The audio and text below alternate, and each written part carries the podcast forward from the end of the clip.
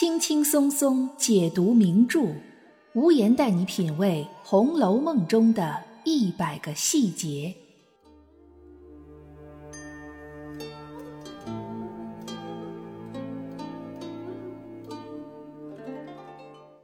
品读细节之美，发现别样红楼。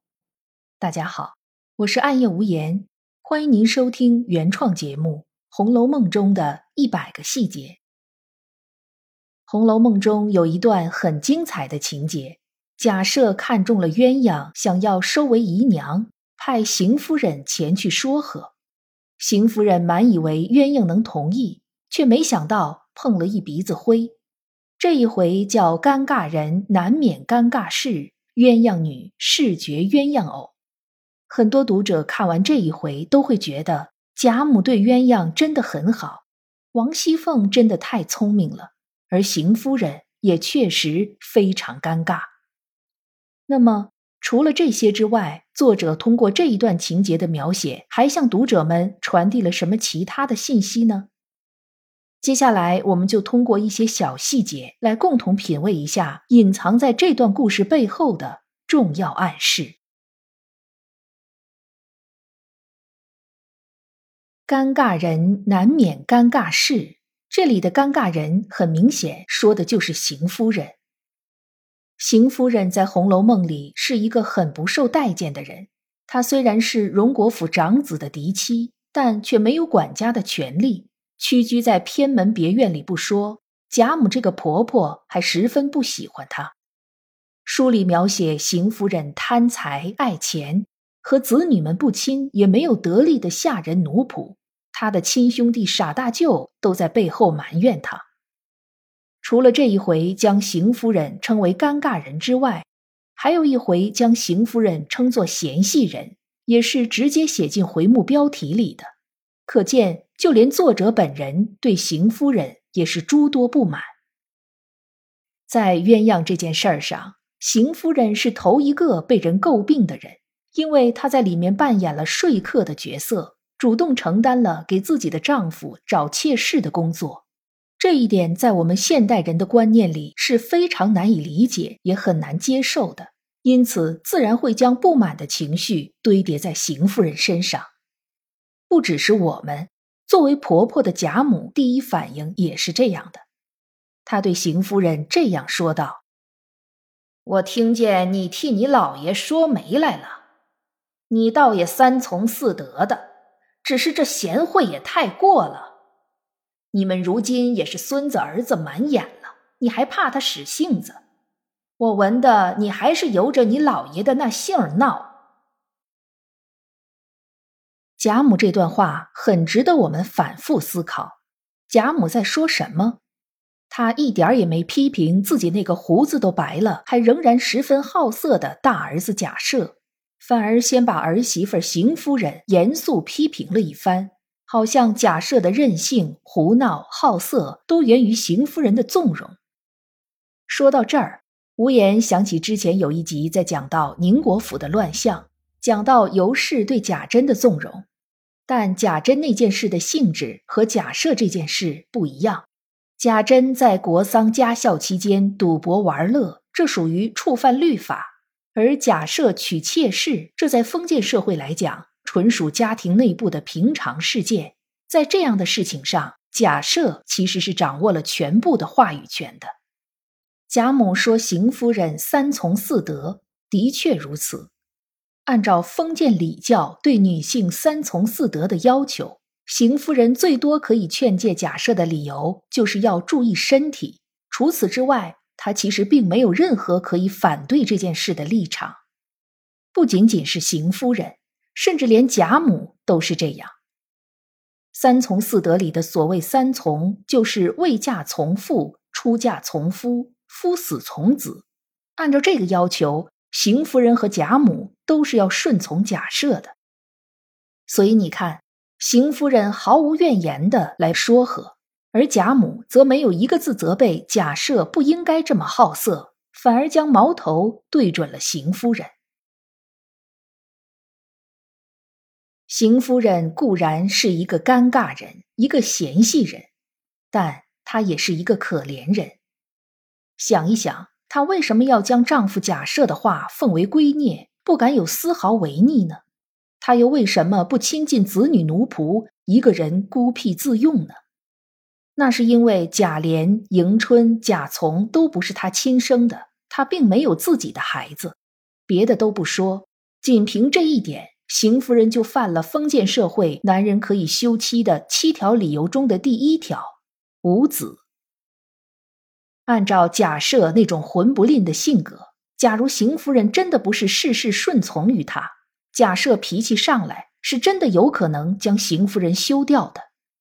邢夫人之所以这样愚弱，除了自身性格之外，最主要的原因就是为了自保。还有她爱钱敛财，也是同样的原因。既然子女、奴仆、丈夫这些身边人都靠不上，那么好歹还有银子是可以依靠的。这些银子无疑就是邢夫人生命中唯一的精神支柱，所以就连她的亲弟弟、亲妹妹，她都不给。在封建社会，假如一个女子被丈夫休了，那么她的生活将会陷入一片悲惨；而假如这个被休的女子手里再没有点积蓄，那么就等于彻底没有了希望。别的不看，我们就看看甄士隐一家，他们家着了火被烧光了之后，无奈之下变卖田产，投奔岳父风宿。然后紧接着，甄士隐又看破红尘，出家去了，只剩下甄家娘子一个人住在父亲家。风素是怎么对待自己的亲生女儿的呢？甄家娘子不仅要天天做针线活卖钱度日，还要日日看自己亲生父亲的脸色，承受他那些抱怨天抱怨地的风凉话。这还是有亲生父亲的情况，而且甄家娘子。还不是被休。邢夫人的父母已经不在了，她要是有一天再失去丈夫贾赦，她又会陷入什么样的境地呢？甄士隐的岳父名字叫风素，谐音就是风俗，也就是说，那个时代那个社会的风俗就是这样：一个女性如果没有了丈夫，至少还要有点银子；要是连银子都没有的话，那就等于完全没有了活路，所以我们不能只批评邢夫人的愚弱，她实际上是在封建礼教前述之下一个受害者的缩影。我们再来看看贾母，贾母因为这件事而大怒，甚至不分青红皂白迁怒王夫人，又对邢夫人十分不满。但贾母是怎么说的呢？她说道：“你们原来都是哄我的，外头孝顺，暗地里盘算我，有好东西也来要，有好人也来要。剩了这个毛丫头，见我待她好了，你们自然气不过，弄开了她，好摆弄我。”贾母这番话完全是站在自己的立场来说的。他认为，假设想要鸳鸯做妾的原因，是因为他们想把自己身边的心腹弄走，这样就可以掌握贾母的经济，甚至控制贾母本人，也就是实际掌握了贾府的最高权力。这当然是贾母暴怒之下一时冲动的想法，但也很能体现出贾母真实的心声。等到贾母暴怒平息，更加客观的去看待这件事儿时。他就换了一种表达方式和邢夫人说，但是他虽然心平气和了，所说的话的本质意思其实并没有变。贾母之所以不同意将鸳鸯给贾赦，那是因为鸳鸯这个人很懂得贾母的喜好，会伺候贾母，会弥补王夫人王熙凤在管家理事上的一些照顾不到的地方，时间长了。鸳鸯和贾母之间已经形成了一种主仆默契，贾母只是不想失去这种默契，不想失去一个优秀的丫头。鸳鸯自己说，以后宁愿绞了头发做尼姑去，或者一辈子不嫁人，这是鸳鸯自己的骨气。但贾母除了在说自己有多么离不开鸳鸯以外，却没有站在鸳鸯的立场考虑过。贾母并没有想过，鸳鸯不想跟贾赦，是因为贾赦太老了，还是因为贾赦这个人品性不好？他想到的只是自己离不开鸳鸯。倘若贾赦看上的不是鸳鸯，而是琥珀或者其他什么丫头，恐怕贾母就不会反对了。贾母是贾府这个封建大家族的最高长辈，她身上有着极其浓厚的封建家长气息。虽然他会批评邢夫人贤惠过头了，但其实他自己也仍然身处于森严的礼教之中，阶级观念根深蒂固。我们不禁要想象，在曹雪芹真实的《红楼梦》大结局中，鸳鸯的命运是什么样的呢？他会真的殉主自尽，还是会出家为尼，或者是终身不嫁？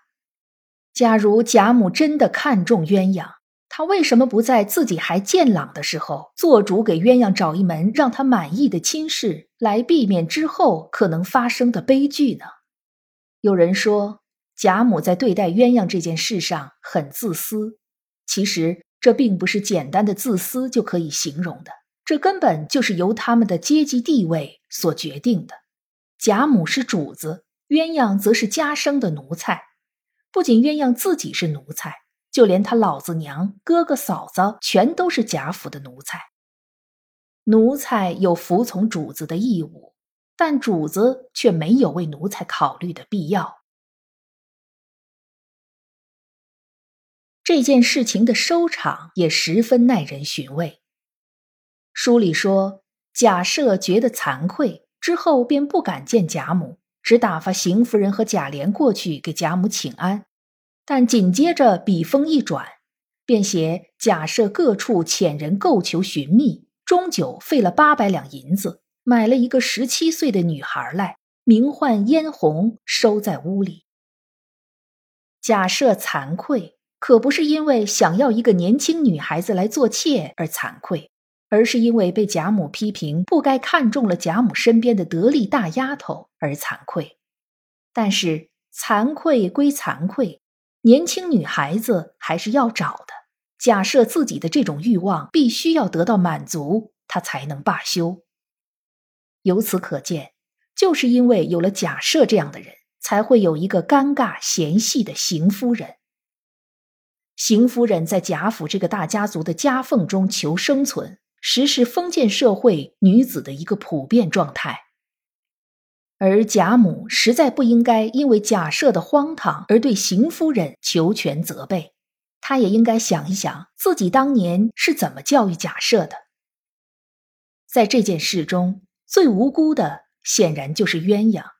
也通过这一情节的铺陈，为我们展现了鸳鸯可以预见的悲剧性的人生结局。本期节目到这里就结束了，欢迎您在评论区或者听友圈给我留言，发表您的观点。也欢迎您订阅关注本专辑，收听更多无言的原创节目。本节目由喜马拉雅出品，独家播出。我是暗夜无言。让我们下一期再见。